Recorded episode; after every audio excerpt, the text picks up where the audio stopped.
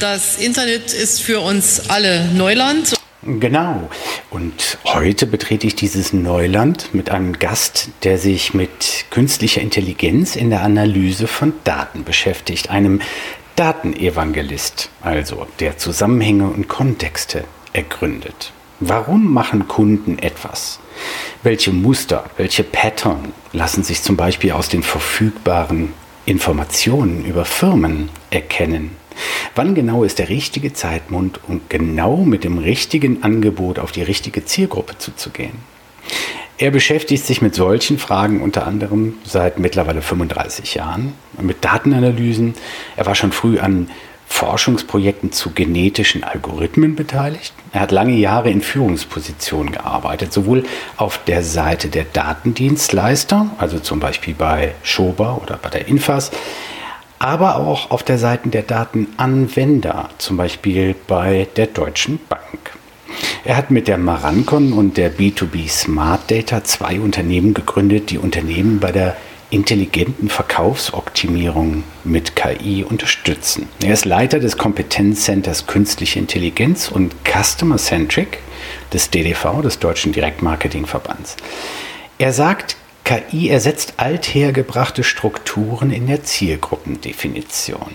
Was hat KI mit Schizophrenie zu tun? Und warum laufen sonntags nach dem Tatort die interessantesten Trades im Wettpapiergeschäft? Darüber spreche ich mit Meinert Jakobsen. Hallo Andreas. Schön, dass du da bist, Meinert. Vielen Dank.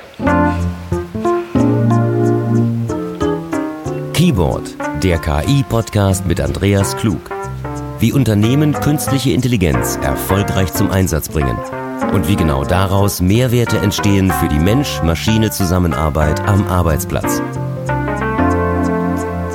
Meinert, wie du weißt, stellen sich meine Gäste zu Beginn immer kurz vor. Ich beginne, du kennst es, drei Sätze und bitte dich, diese zu beenden. Loslegen? Gerne. Du bist ja, ich bin Meinert Jakobsen. Ich bin so ein Empty-Nester. Mittlerweile sind die Kinder ausgezogen. Ähm, ich mache ein bisschen Triathlon, will auch mal eine Langdistanz machen. Wegen Corona dieses Jahr nicht, aber dafür nächstes Jahr kann ich länger darauf trainieren. Kann nicht gut schwimmen, muss ich mit dazu sagen.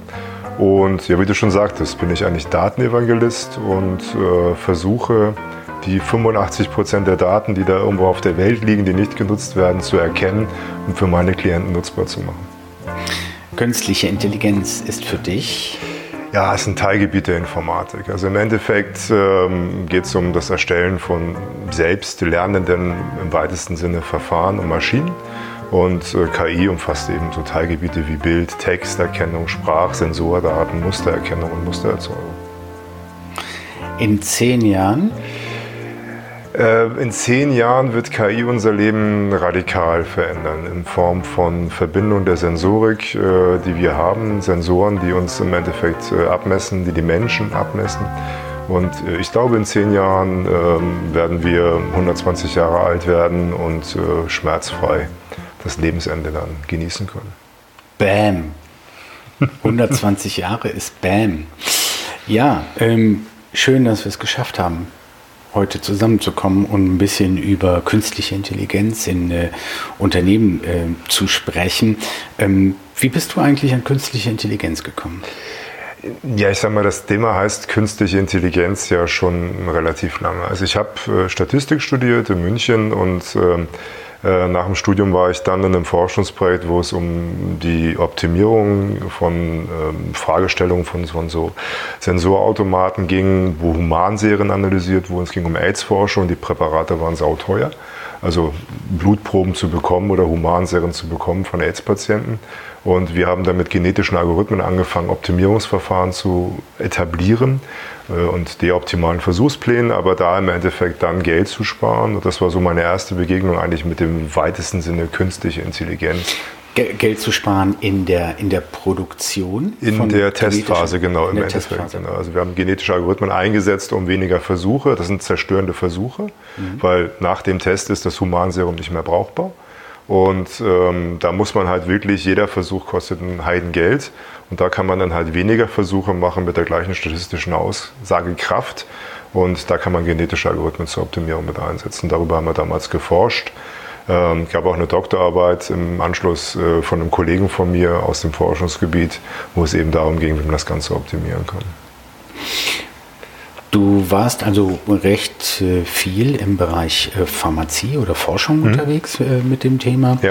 Inwieweit hast du das dann im, Verlauf deines weiteren Werdeganges verwendet, um auf dieses Thema Vertriebsunterstützung oder Datenunterstützung für Unternehmen zu kommen? Ja, ich bin dann irgendwann weg von der universitären Forschung, dann in die Wirtschaft, ins reine Leben, weil so die Theorie war nicht ganz so meine Welt am Ende. Mhm und äh, bin dann eben äh, bei einer Bank gelandet, wo es dann darum ging, äh, bau mal eine Database auf und mach mal Database Marketing. Also die ersten zwei Wochen habe ich auch keinen Computer gehabt, so konnte ich mit Papier und Bleistift arbeiten. Mhm. Ähm, am Ende ähm, des Weges haben wir dann so Sachen, was du gerade eben schon erwähnt hast, gemacht. Wir haben schon Webseitenbesuche, das ist, äh, wie lange ist denn das her? Über 25 Jahre oder 25 Jahre roundabout. Da haben wir schon Webseiten, Logfiles analysiert, geguckt, wann Leute reinkommen und haben geschaut, wann welche Trades gemacht werden, was du gerade eben auch schon gesagt hattest. Und da haben wir spannende Effekte gesehen. Wir haben dann eben gesagt, am Wochentag habe ich ein anderes Verhalten als am Wochenende, mhm. was irgendwie auch logisch ist, dass die Trades anders laufen. Und es gab so, so Sondereffekte, wo man auf einmal so Sprünge in den Kurven gesehen hat, wo die, die Umsatzzahlen und die Mengen gestiegen sind. Das war zum Beispiel ein Effekt, den wir hatten bei so einem Fußballspiel, haben wir gesehen, da ging das Rassi massiv nach unten. Wir wussten gar nicht warum, bis wir nachher, ah, da war doch Fußball und so weiter. Also man sah schon, wenn Leute Fußball gucken, wird halt weniger getradet. Ähm, wir haben aber auch Anstiege gesehen am Ende. Das heißt, äh, äh, so am Sonntagabend, 21.50 äh, Uhr, 22 Uhr, ging es rasant nach oben. Da wurden sehr viele Trades gemacht. Das war so ein Tatort-Effekt. Also der Tatort war zu Ende und da ging eine gewisse Klientel ging halt online und hat dann natürlich mehr Trades gemacht und, und das konnten wir halt nachweisen, dass es halt ein wiederkehrendes Muster war. Und ähm, so what? Was mache ich denn damit? Äh, wir haben dann die E-Mail-Kommunikation optimiert. Wir haben gesagt, dann genau zu dem Zeitpunkt denen kurz vorher eine E-Mail schicken, dann haben wir höhere Öffnungszahlen und können bessere Produkte verkaufen. Das hört sich so an, als wäre der Verdacht ja ohne der Einsatz, den Einsatz von Algorithmen, sondern mit ge gesundem Menschenverstand passiert. Ihr habt nur ja, den, es sind den schon Nachweis einige, geführt ne, mit Algorithmen. Ja, wir hatten keinen Verdacht. Wir haben gesagt, wir nehmen mal die Daten und gucken mal, was drin ist. Also wir haben quasi Data Mining gemacht. Wir haben die Daten zusammengeworfen und gesagt, wir, wir, wir, schauen mal, was wir für Muster finden. Also wir sind nicht mit einer Annahme reingegangen, dass wir irgendwas finden, sondern wir haben gesagt, was sagen uns die Daten? Und das ist eigentlich das, was, was ich mein Leben lang mag. Ich sage, die Daten sagen einem eigentlich alles wenn ich die Verfügbarkeit von Daten habe.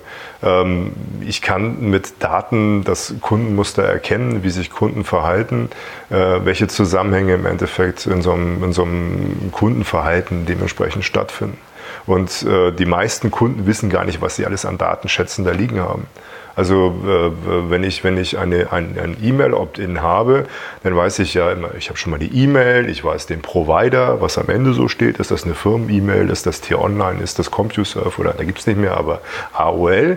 Ich weiß aber auch zum Beispiel, äh, wie kam der auf meine Webseite, wo hat er sich registriert, wie lange hat das Double Opt-in gedauert, mhm. bis er dementsprechend mal bestätigt hat, dass er mein Newsletter empfangen hat. Das heißt, ganz am Anfang des Prozesses weiß ich schon extrem viel über die Person, was ich auch schon nutzen kann, um ihm dann geeignete Produkte äh, nahezubringen. Das Ganze kann ich dann natürlich fortführen. Wie oft mein, meine, mein Newsletter äh, reagiert überhaupt auf meinen Newsletter, äh, welche Produkte kauft er. Ich habe nachher einen riesen Datenkranz an dem Kunden, den ich analysieren kann und wo ich dann mit äh, algorithmischen Verfahren, teilweise eben auch mit selbstlernenden algorithmischen Verfahren, dann relativ schnell sagen kann, okay, dem Kunden muss ich genau dieses Produkt zu dem Zeitpunkt anbieten.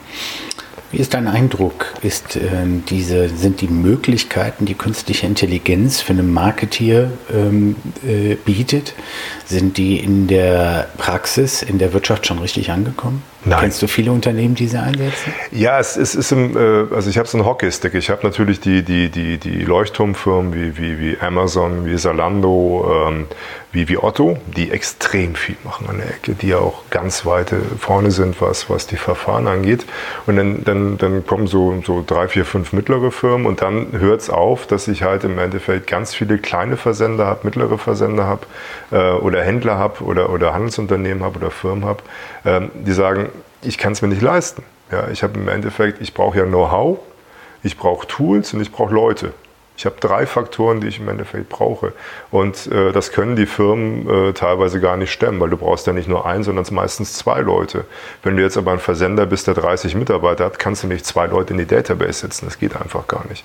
Und da kommen dann Firmen wie die Marancon, eben, die wir gegründet haben als Analyseagentur, eben dann zum Zuge, wo wir sagen, okay, wir haben ja hier die Leute und dann arbeitet der eine eben auf dem Kunden A, der nächste auf dem Kunden B und, und, und C und einer betreut eben drei Kunden gleichzeitig und äh, das ist komplett ausgelagert an uns. Neben der Fähigkeit von Algorithmen Muster zu erkennen und dadurch Wahrscheinlichkeiten abzubilden, mhm. wann denn der richtige Moment wäre, mit welchem Inhalt auf welchen Kunden zuzugehen. Wo siehst du denn noch primäre Einsatzbereiche von Algorithmik im modernen Marketing oder Online-Marketing? Ja gut, es geht ja auch dahin, äh, Texte zu erstellen, das richtige Angebot dem, dementsprechend darzustellen. Also nicht nur, wie ich messen kann, was reinkommt. Ich kann genauso gut individualisierte Inhalte ausspielen. Ich kann Sprachinhalte ausspielen. Ich kann Videos personalisieren.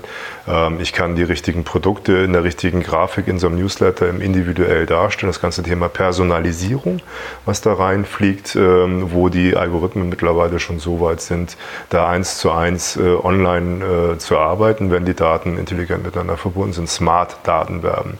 Also im Endeffekt sauber sind. Sie müssen natürlich gecleant sein sein, sie müssen verfügbar sein, sie müssen rechtlich sicher sein etc. All diese Aspekte von Smart Data müssen berücksichtigt sein, um das Ganze dementsprechend umzusetzen. Ja. Wie sieht es mit Analyse von Kundenfeedbacks aus? Ähm, haben wir auch äh, NLP-Ansätze in der Richtung. Äh, wir machen so Besuchsberichte, ähm, natürlich die ganzen externen Plattformen, wo Kundenbewertungen drauf sind äh, und teilweise eben auch die direkte Kommunikation in Form von E-Mail-Kommunikation mit den Unternehmen, die wir teilweise dann, wenn sie dem Kunden zugewiesen werden kann, dann nutzen können. Also da ist aber manchmal das Problem, diese, diese Kundenbewertungen sind manchmal anonym, dann kann ich sie halt nicht zuspielen. Ähm, und dann kann ich sie halt nicht der Person dementsprechend dran spielen. Also das ist ein Du, du, hast in der, du hast auf der Seite von Datendienstleistern ja lange gearbeitet. Ähm, ich weiß gar nicht, inwieweit äh, ist denn die, ähm, ist denn die Disruption an Anbietern wie diesen äh, vorbeigegangen in den letzten Jahren? Haben die immer noch diese Bedeutung? Kaufen Unternehmen immer noch sehr stark Daten, Geodaten, Informationsdaten? Oder ist da nicht vieles, was schon selber erstellt ist? Ja, es, es, es gibt natürlich immer noch den Markt. Also jetzt, jetzt Nexiga, wo ich ja früher Geschäftsführer bei Infas Geodaten hieß es damals noch, ähm, ähm, der noch da ist, äh, wo ich externe Informationen dazu kaufen kann. Ähm, wird aber immer, immer unbedeutender, weil die Daten im Endeffekt public werden. Sie werden frei zugänglich ähm, und damit äh, werden sie halt nutzbar für alle und, und haben nicht mehr die Wertschöpfungskette, die ich als Dienstleister eigentlich erzielen müsste, um die Daten zu vermarkten. Ja, also wenn ich einen Schober sehe, der ja nicht mehr die Größe hat wie früher. Äh, wenn ich andere Dienstleister sehe, die immer weiter äh, zusammenschrumpfen, externe Datendienstleister, ähm, geht es, glaube ich, eher dahin, das werden auch immer mehr Softwarefirmen am Ende des Tages, die halt die frei verfügbare Information strukturieren und dann dem Kunden zur Verfügung stellen. Was, was wir ja auch zum Beispiel mit der B2B Smart Data machen. Also da nehmen wir ja das World Wide Web und, und, und, und die, die, die, die, die Webseiten äh, und, und strukturieren die im Endeffekt dann in dem Fall Firmen, Firmen zu, um dann eben Lookalikes von Firmen hinzukriegen. Also ich habe ja für jede Firma so einen Fingerabdruck und kann so eine Zielgruppe abbilden und, und äh, muss nicht mit Branche, Größe, Umsatzklasse arbeiten, sondern kann im Endeffekt hingehen und kann sagen, ja, ähm, äh, wie sieht denn die Webseiten meiner Kunden, die ein Produkt kaufen, aus und welche anderen Webseiten sehen so aus wie die meiner Kunden, die gerade bei mir kaufen? Mhm. Ja. Bevor wir äh, auf deine Rolle im äh, DTV, im Direktmarketingverband, nochmal eingehen, wo mich natürlich interessiert, was sind so deine Erfahrungen aus diesem Arbeitskreis heraus? Mhm. Welche Unternehmen beschäftigen sich mit dem Thema schon? Wie weit ist das Thema? Noch ein kurzer Sponsorenhinweis. Wir hören uns gleich. Dieser KI-Podcast wird unterstützt von ThinkOwl der KI-Lösung für Kundenservice und Backoffice. Die perfekte Verbindung von Mensch und KI. Jetzt 30 Tage kostenlos testen. www.thinkowl.de Genau. Ja, ähm, beim DDV, ich war selber mal vor drei Jahren, glaube ich, bei euch, hm? zweieinhalb, drei Das war der Think Tank, genau. Ja. Wo er den Think Tank gegründet hat. Mhm. Ähm, seitdem ist natürlich eine ganze Menge Wasser den Rhein runtergeflossen. Ähm, wie ist so dein Eindruck? Hm, welche Unternehmen setzen bereits KI ein und wie viele, es gibt ja Statistiken darüber, das sieht so aus, als wäre das Thema KI im Marketing und Marktforschung noch gar nicht so weit unterwegs, aber wie ist denn dein, dein Praxiseinblick, wie ist dein, dein eigener, dein, deine, deine, dein Eindruck davon, wie weit sind die Unternehmen?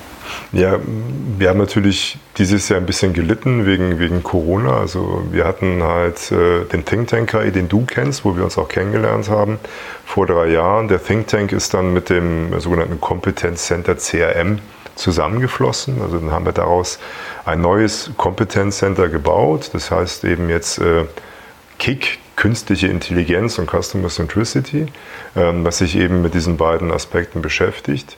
Ähm, in dem Center haben wir uns bis jetzt drei, viermal getroffen. Wir werden uns jetzt auch im November nochmal zusammensetzen, virtuell dann in dem Fall. Ähm, wir hatten versucht im Endeffekt hier herauszuarbeiten, Ad A, welche Strömungen sehen wir gerade? Also zum Beispiel die Business Mission des Competence Centers ist eine Tech Cloud. Ja, also wir haben keinen Text geschrieben, was die Business Mission ist, sondern wir haben gesagt, okay, lass uns mal die einzelnen Aspekte von jedem Teilnehmer äh, dieses äh, Kompetenzcenters nehmen und mal runterschreiben, was ihm wichtig ist und was ihm im Bereich KI dann dementsprechend wichtig ist im Marketingbereich. Wir setzen uns zusammen aus, aus Dienstleistern und Anwendern von, von künstlicher Intelligenz und Analytik und, und, und CRM und ähm, versuchen jetzt so erste Aspekte mal einzusammeln. Wir haben ähm, Vorträge gehabt zum Thema Chatbots, wie kann man die einsetzen. Ähm, und äh, mein Eindruck ist, ähm, das ist so ein bisschen immer noch so wie, wie äh, Teenage-Sex. Also immer noch äh, dasselbe Thema. Ähm, alle reden drüber, keiner macht es, muss aber richtig toll sein. und und genau so ist, ist eigentlich meine Wahrnehmung, dass, dass viele Leute sagen, ja, ich würde es ja gerne mal machen, aber ich weiß gar nicht wo ich weiß gar nicht wie und ich weiß gar nicht, wo ich anfangen kann. Und da die Leute zu enablen, zu sagen, es ist eigentlich ganz einfach, bau einfach ein Chatbot, fang an, regelbasiert und irgendwann hast du dann einen Chatbot, der dann äh, vielleicht auch mal mit KI-Methoden äh, arbeiten wird. Ich meine, du weißt ja selber, dieser, dieser Thai-Chatbot, den, den Microsoft vor drei Jahren mal versucht hat, der nachher ähm, rassistisch war und, und sexistische Inhalte von sich gegeben hat, den Microsoft dann nach zwei, drei Tagen sofort oder 24 Stunden abstellen musste, weil der Chatbot hat ja getwittert und mhm. Äh, sollte ja aufgrund der, der, der User lernen. Ich glaube, dieses, dieses Selbstlernen, was sich viele immer vorstellen und was man in den ganzen Hollywood-Filmen sieht, äh, da sind wir noch Lichtjahre von entfernt. Also ich glaube, KI wird immer eine Unterstützung des gesunden Menschenverstandes sein und im Endeffekt immer kuratiert in irgendeiner Form ähm, äh, kuratiert, kuratiert äh, stattfinden. Also äh, ansonsten funktionieren äh, diese, diese, diese ähm, ähm, Projekte, glaube ich, nicht. Man muss immer noch mal drüber gucken, sei es jetzt bei der Lernstichprobe, die man ja meistens bei Maschinenlernen und so weiter braucht. Ähm, und es wird niemals ähm, automatisiert äh, eine Maschine geben, die das selber irgendwie lernen kann. Es wird immer, irgendjemand wird immer im, im Steuerrad sitzen. Ganz klar, es ist viel Bewegung Bewegung dann natürlich in dem mhm. Thema drin, ne? auch bei den Chatbots, aber klar, äh, wer mich kennt, weiß, ich gehe da ganz mit dir. Das wird noch ein langer, langer Weg sein. Mhm. Aber nochmal zurück äh, über den, äh, eure Arbeit im DTV. Ähm, ähm, wir wissen ja auch, dass sich Vertrieb verändert. Ja. Ähm, und als Marketeers, im weitesten Sinne sind wir ja beide Marketeers, wissen wir natürlich, dass der gute alte Funnel, von dem wir immer früher gesprochen haben, also theoretisch habe ich 100 Kunden, jetzt biete ich allen 100 Kunden dieses Produkt an, natürlich durch die Technisierung in den letzten Jahren unheimlich schmal geworden ist, weil ich heute eben schon mal genau weiß, ich weiß bei älteren Herrschaften oder jüngeren Herrschaften, bei Männern, bei Frauen und so weiter, ich kann Geodaten, demografische Daten verwenden, um eben ganz einfache Datenmodelle ganz ohne Algorithmik zu verwenden, mhm. um einfach meinen Funnel schmaler zu machen. Wann kommt der Durchbruch der Algorithmik? Weil vieles ist ja offensichtlich. Wann werden die Unternehmen sagen, jetzt den großen nächsten Step, den werden wir mit Algorithmik machen? Ich glaube, dass, dass ähm, ähm, diese, diese Datenwelten, die da liegen, sehr, sehr komplex sind. Also wenn ich, wenn ich jetzt in Richtung Netzwerkinfrastrukturen denke, also sei es jetzt in Facebook, sei es in Xing, LinkedIn, mein LinkedIn, wir beide sind ja miteinander verbunden darüber.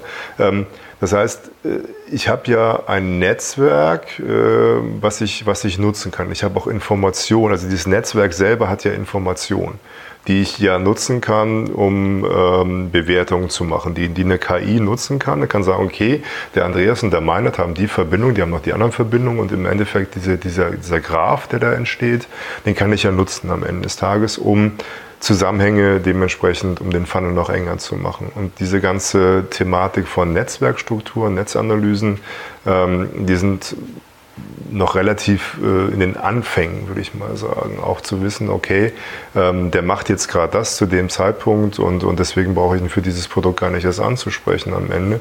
Das sind so Sachen, äh, die gerade erst anfangen, wo wir jetzt auch gucken, wie kann man unsere Webseiten-Analytik verbinden mit LinkedIn? Also wie kann man das miteinander zusammenstöpseln? Welche API nutze ich dafür? Wie baue ich das ein? Wie kann ich das dementsprechend berücksichtigen, ähm, dass da dann die richtigen äh, Personen dann auch adressiert werden und wie weit wird das Ganze auch soweit automatisiert, bleibt aber, was du am Anfang gesagt hast, auch empathisch. Das heißt, ähm, äh, ich darf nicht das Gefühl kriegen, dass ich mit einer Maschine rede. Ähm, ich, ich, muss äh, gerade bei diesen, bei diesen Netzwerken immer, immer denken, das ist jetzt eben kein Algorithmus, das ist eine Person, die sich um mich kümmert.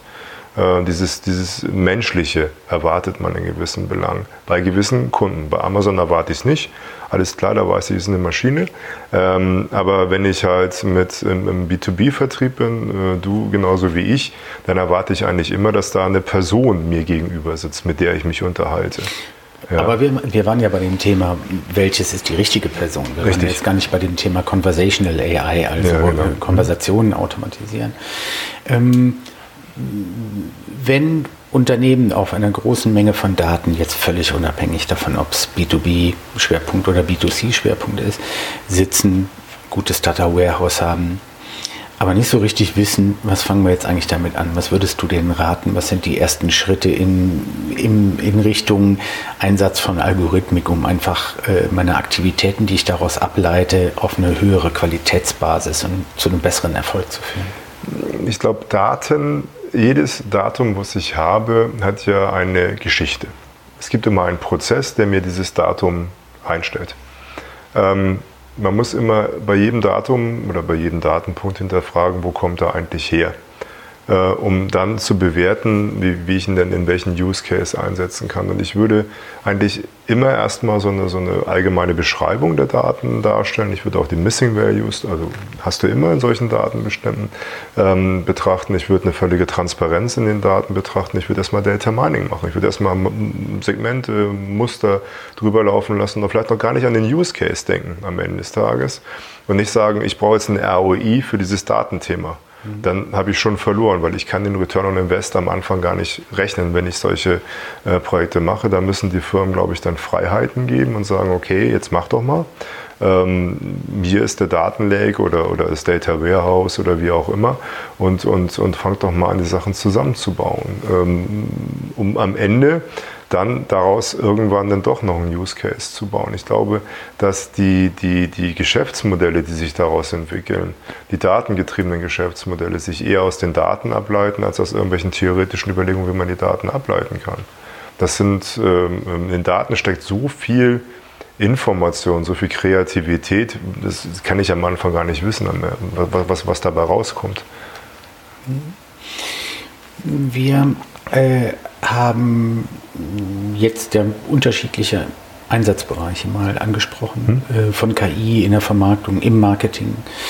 Ähm, wir haben noch nicht gesprochen, aber das fällt mir jetzt noch spontan ein. Ich will, will gerne mit dir mal sammeln, Einsatzbereiche. Ähm, zum Beispiel Kundenfeedbacks in Echtzeit äh, nachhalten. Mhm. Also Analyse von Kundenfeedbacks, um zum Beispiel Fehler in der, in der äh, Distributionskette oder in der Verarbeitung irgendwie sofort äh, fürs Management verfügbar zu machen. Genau, so Social Media Inhalte auswerten, um vielleicht mhm. abzuleiten, ob ein Produkt defekt ist. Also auch sowas kann man ja sich durchaus vorstellen. Gibt es auch Firmen, die sowas anbieten. Ja?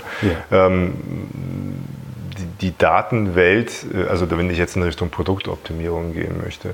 ähm, zu erkennen, äh, auf der Webseite ändert sich was, mhm. bei der Firma ändert sich was, es gibt einen neuen Geschäftsführer, was mache ich jetzt damit? Ja, also muss ich jetzt da im Endeffekt äh, um meinen Account bangen? Mhm. Oder, oder kann ich dem jetzt ein Auto verkaufen? Oder kann ich dem neue Dienstleistungen verkaufen? Ähm, zu erkennen, dass es neue Inhalte auf Webseiten gibt, zu erkennen, wie die grundsätzliche Struktur von, von dem ganzen Thema ist.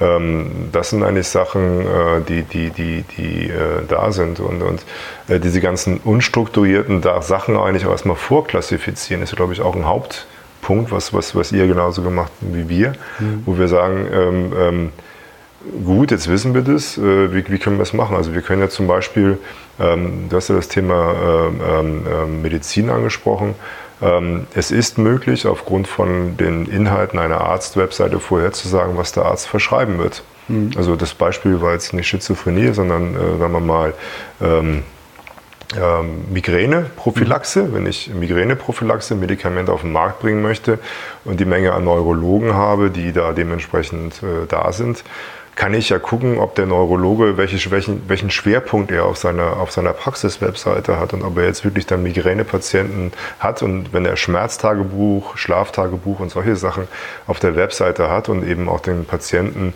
da schon langfristig im Endeffekt mit der Krankheit therapieren möchte, kann ich ihm eher auf das Produkt ansprechen als jemand, der jetzt Schlaganfallpatienten betreut. Ne? Ja. Ja, oder Epilepsie oder solche Sachen betreut. Also wir haben jetzt über Social Listening haben wir gesprochen. Mhm, ja. Ähm, wir haben über Trendmonitoring gesprochen. Mhm. Welche Trends beschäftigen ja. meine Kunden? Ähm, ich äh, kenne einen Anwendungsfall, der meiner Meinung nach auch noch ist, bitte widersprech mir, wenn, ich, äh, wenn du anderer Meinung äh, bist, der auch noch in den Kinderschuhen steht, nämlich äh, Einsatz von künstlicher Intelligenz bei der Personalisierung. Also wie stelle ich einfach sicher, zum Beispiel als Finanzinstitut, äh, als Bank, dass ich dir genau die Finanzdaten und die Informationen und Nachrichten zuspiele, von denen du weißt, die verstehen genau, was mich interessiert. Ne? Ja. Ähm, wir haben äh, ganz zu Beginn das, äh, über, über das Thema Datenqualität, äh, mhm. verkaufsfördernde Verwendung von Algorithmik äh, gesprochen. Wo sind noch Bereiche im Marketing, die du als relevant ertracht, äh, die wir noch nicht besprochen haben, die du als relevant siehst? Die ganze Thema Bilder ist ein Riesenthema. Also im Endeffekt äh, habe ich da ein Riesenuniversum an, an Informationen, die ich erstmal nutzen kann, die ich dann parametrisieren muss. Im Marketing? Im Marketing, mhm. natürlich. Also ich kann ja im Endeffekt, also das ganze Thema ähm, Social Media generell auch, ähm, welche Influencer habe ich, welche Bilder werden da verwendet, ähm, kann ich da Bilderwelten zusammenbringen, ähm, welche Bilderwelten produziere ich für meine Zielgruppe, auch das kann man ja mit KI steuern. Das heißt, Bilder sind nochmal so Themen, Texte, äh, gesprochene Texte. Ja, also auch Videos sind durchaus Content-Bausteine, die ich im Endeffekt äh, bei, bei Personen sehe, äh, wo man noch extrem viel entwickeln kann und wo man mit KI im Endeffekt noch sehr, sehr viele Informationen ermitteln kann und dann eben verarbeiten kann, um den richtigen Kunden zum richtigen Zeitpunkt, mit dem richtigen Produkt und äh, all den richtigen Sachen, die man dementsprechend machen kann. Das heißt, diese Datenpunkte und die Erhebung dieser Datenpunkte und die Masse der Datenpunkte wird massiv wachsen. Da sind wir in, äh, heute äh, noch irgendwie in Kinderschuhen. Und es wird immer leichter, auch jetzt äh, zum Beispiel Bilder zu interpretieren, also die Metadaten rauszulesen, die Pixel äh, im Endeffekt, die, die, die, die Bilderkennung äh, zu machen. Das sind die Verfahren, auch die allgemein zugänglichen Verfahren, ähm, mittlerweile ja schon sehr, sehr weit, dass man das einfach zusammenstöpseln kann, das mhm. ganze Thema. Wichtig ist aber, glaube ich, auch bei KI, wenn man KI-Projekte macht, man muss auch Fehler machen dürfen. Also dieses, dieses, äh, bei uns ist nicht jedes Projekt erfolgreich gewesen, um Gottes Willen. Also wenn ich, wenn ich da an die, an die, an die B2B denke, äh, um Gottes Willen, was haben wir da gemacht? Wir haben einmal haben wir ein Projekt gemacht für, für, für, für einen Finanzdienstleister, der wollte was verkaufen. Dann haben wir es gescored und segmentiert und alles. Super Ergebnis. Dann haben wir es ausgeliefert und dann hat äh, irgendwann ein Kollege angerufen und gesagt, ja, der Kunde ist total verärgert. Ja, warum? Ja, da waren 7% Sparkassenadressen dabei. Damit kann der nichts anfangen. Mhm. So, alles gut. Von der Algorithmik her, es war alles sauber. Wir hatten bloß den Filter, eine Bank verkauft einer Sparkasse kein Produkt. Mhm. Äh, das sieht jeder, aber von der Algorithmik her, von der Umsetzung her, es war alles perfekt. 93% der Daten waren wirklich, wirklich gut. Aber diese 7% Sparkassen haben uns im Endeffekt komplett äh, aus der Kurve geworfen bei den Kunden. Anderes, äh, oder, oder wenn ich, wenn ich jetzt, wir haben so einen Gewerbekunden-Score gemacht, äh, wegen so, so einem Gewerbeautos, so, so, so, so ein Kastenwagen, ja, haben wir fertig gemacht und ein super Ergebnis und äh, ja, oh, verstanden, klasse und toll und Wartung und hast du nicht gesehen. Dann riefen die an und sagten, wir haben nicht eine Bestellung. Nicht eine, also wir verstehen das gar nicht. Dann habe ich gesagt, ja, dann gib mal das Ergebnis mal rüber, und dann kriegt ihr das Ergebnis. Da war da so diese, diese, diese, auch wieder Texte, so, so von, vom Callcenter und so mhm. weiter. Da stand in der Bemerkung, kein Interesse an E-Mobilität. Dann habe ich den angerufen und sag mal, äh, ich sehe hier immer E-Mobilität, also Texterkennung und so. Ich habe jetzt irgendwie, äh, was habt ihr gemacht? Ja, also wir haben ja das Auto jetzt als neues Modell mit einem E-Motor und das wollen wir verkaufen. Und wir haben natürlich dann damals den ganz normalen Diesel gescored. Ja, ja. Also völlig, mhm. völlig andere Use Cases. Mhm. Und da ist dann in der Kommunikation, in dem Projekt, ist, ist da echt irgendwas schiefgelaufen, dass sie es nicht verstanden haben. Und man muss, glaube ich, Big Data und, und KI und die ganzen Themen man muss immer transparent arbeiten. Also man muss immer sagen, ich brauche die Daten transparent, man muss den Kunden mit an die Hand nehmen, man darf ihm nicht ein X für ein U vormachen, man muss da völlig ehrlich sein. Man muss auch, äh, wir machen immer so Schulterblicke, ne? so, so Kick-Off-Workshop, Schulterblicke, äh, und wir nehmen ihn auch wirklich dann mit im Maschinenraum. Ja? Wir müssen dann teilweise die Ergebnisse so ein bisschen veräxeln, würde ich mal sagen, dass er mit Excel da mal rumsuchen kann. Mhm. Weil da kriegen wir so viel Feedback von Sachen, die wir annehmen, die richtig sind, die völliger Quark sind am Ende. Mhm. Äh, auf der anderen Seite versteht der Kunde aber auch, wie wir arbeiten. Und dieser, dieser Gap, weil der Kunde hat ja seinen Use Case, der ist Betriebswirt, der ist Banker, äh, wir sind Analytiker, Informatiker, Statistiker und, und dazwischen ist ja ein Riesenverständnisproblem. Wenn der A sagt, meint er nicht A. Ja, sondern er meint B eigentlich am ja. Ende des Tages. Ne? Die Erkenntnisse aus Daten ist immer eine Frage der Perspektive. Ne? Deswegen macht man eben auch Fehler. Ne? Wobei die KI dann in dem Fall eigentlich keinen Fehler macht, weil die KI macht ja nichts anderes, als das zu ergründen, was ich ihr zum Futter gebe. Ich gebe ihm, ich gebe eine, eine, ich lasse ihn lernen am ja. Ende. Ja, also äh, ich muss eben aufpassen, dass die Hand nicht komplett auf der, auf der Herdplatte ist, sondern vielleicht einen halben Zentimeter vorher, damit die Brandblase vielleicht nicht ganz so groß ist. Und, und ähm, äh, das ist eigentlich auch so ein bisschen das, wo wir unsere Kunden versuchen oder, oder wo ich auch, ich habe auch so ein paar Lehraufträge da, da, wo ich auch meine Studenten versuche mal zu ermutigen, ähm, macht es, analysiert es, geht mal in die Daten, äh, probiert es mal aus. Also Natürlich kannst du jetzt so einen, so einen, so einen, so einen, so einen äh, Banking-Studenten kannst du jetzt nicht irgendwie an, an R oder, oder Python setzen, völlig klar. Mhm. Aber mit Excel kann man durchaus relativ viel machen. Und dann kann, kann man dir an die Hand nehmen und sagen, jetzt rechne mal mit Excel und mach mal das und mach mal jenes und, und äh, verliere die Scheu vor den Daten. Weil die Leute haben immer Angst vor Daten, aber äh, Daten machen unheimlich viel Spaß. Also das ist die größte Freude, mit Daten zu arbeiten. Eigentlich. Ein schönes Schlusswort über, über die Tiefe und die Perspektive auf Daten. Hat großen Spaß gemacht. Meiner danke für deine Zeit. Andreas, vielen Dank dir. Keyboard, der Talk über Digitalisierung und künstliche Intelligenz mit Andreas Klug. Folge dem Podcast unter www.ki-board.de und finde dort alle erwähnten Links zu Quellen, Sponsoren und Talkpartnern. Man hört sich.